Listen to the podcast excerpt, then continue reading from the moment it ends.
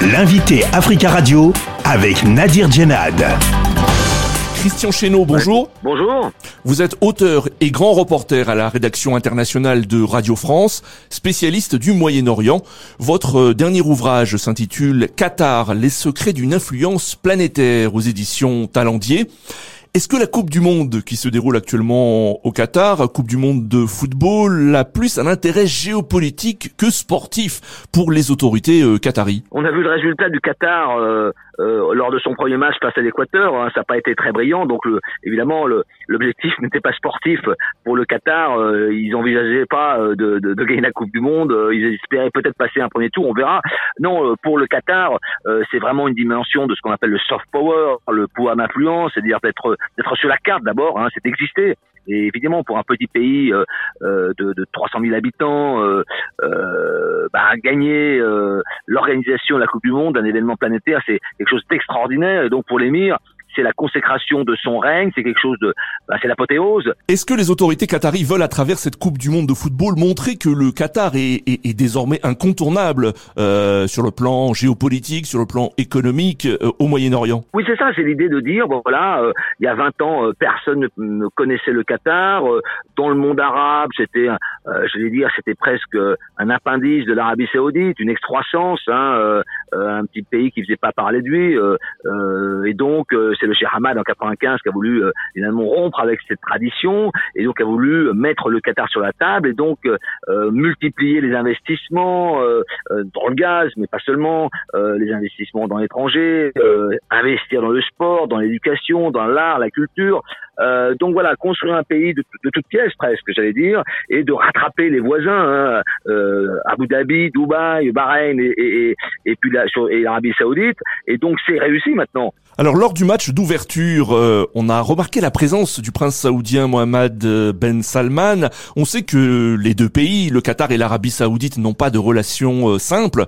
Comment expliquez-vous la, présence du dirigeant saoudien? Ah bah, Ils ont enterré la hache de guerre en, janvier 2021 à El Oula. Hein. Il y a eu un sommet des pays arabes, des pays du Golfe, et, là on a, j'allais dire, fumé le calumet de la paix. Hein. Il y avait eu un, embargo de 4 ans hein, entre 2017 et 2021 où l'Arabie Saoudite avec les Émirats, Bahreïn et l'Égypte, avait euh, euh, mis un blocus très fort autour du Qatar, accusé de soutenir le terrorisme, d'avoir des liens privilégiés avec l'Iran, etc., euh, etc. Et donc, voir Mohamed Ben Salman dans la tribune officielle, ça veut dire que bah, la réconciliation est faite, elle est là, parce que, à vrai dire, le Qatar ne peut pas être en opposition frontale avec l'Arabie Saoudite, qui a la grande sœur ou le grand frère, pays de 30 millions d'habitants, qui est la référence dans, dans la région. Alors il y avait très peu de, de, dirigeants étrangers, notamment occidentaux, lors de la cérémonie euh, d'ouverture. Comment l'expliquez-vous? Bah Parce qu'il y a eu euh, tous ces débats sur euh, effectivement l'organisation de la Coupe du Monde, les soupçons de corruption, l'environnement, les travailleurs, les, droits des LGBT, des femmes. Donc il y a eu une forme de peut-être un petit peu d'ostracisme. Mais est-ce qu'il n'y a pas une forme d'hypocrisie, notamment en Europe, où on critique le déroulement de cette Coupe du Monde au Qatar, alors que ce pays investit en Europe depuis des décennies? Oui, et d'ailleurs c'est ce que euh, se reprochent euh, les Qatariens euh, aux occidentaux et particulièrement aux Européens, c'est de dire écoutez, nous on a investi 25 milliards d'euros en France, 25 milliards en Allemagne, 45 milliards en Angleterre, au, Royaume-Uni, et vous pincez le nez quand il faut venir au Qatar pour assister à la Coupe du Monde. Donc oui, il y a un peu un deux poids deux mesures. En plus aujourd'hui, le Qatar est au centre du jeu énergétique. Hein, tout le monde cherche du gaz, à commencer par les Européens et tout le monde fait la queue euh, pour avoir un rendez-vous avec l'émir pour euh, à un moment donné signer euh, quelque chose. D'ailleurs, ce qui est très intéressant, c'est que au lendemain du premier match, la Chine a signé un contrat historique de 27 ans pour un approvisionnement en GNL, le gaz naturel liquéfié, avec le Qatar. Alors le Qatar a beaucoup investi en France et est euh, propriétaire du Paris Saint-Germain. Pourtant, la maire de Paris, Anne Hidalgo, avait appelé euh, au boycott de cette Coupe du Monde. Récemment, le Qatar a jugé la France ingrate. Est-ce que les relations entre les deux pays se sont détériorées selon vous? Oui, elles sont pas au beau fixe en ce moment. Euh, on est très très loin de la lune de miel sur Nicolas Sarkozy entre 2007 et 2012, où là il y avait presque de la consanguinité. Hein. Là il y a eu effectivement le moment euh, euh d'âge d'or entre la France et le Qatar. Euh, sous François Hollande, c'était un petit peu un peu intermédiaire. Hein.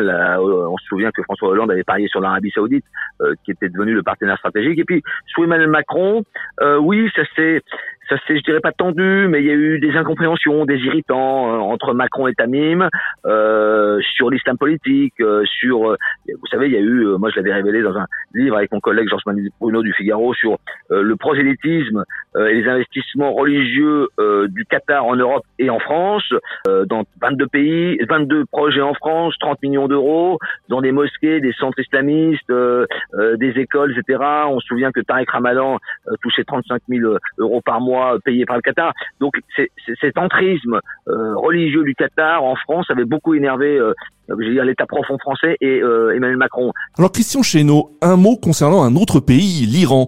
lors du match Angleterre-Iran qui s'est joué lundi, les joueurs iraniens n'ont pas chanté l'hymne national.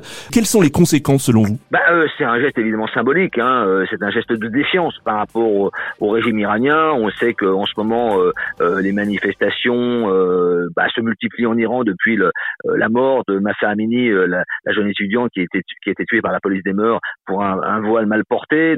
et c'est vrai que contrairement à ce que dit notre président Emmanuel Macron, le, le, sport et en particulier le football, c'est politique. Christian Chesneau, merci beaucoup d'avoir répondu à nos questions. Merci à vous. Je rappelle que vous êtes auteur et grand reporter à la rédaction internationale de Radio France, spécialiste du Moyen-Orient, et vous avez publié dernièrement euh, Qatar les secrets d'une influence planétaire aux éditions Talendier.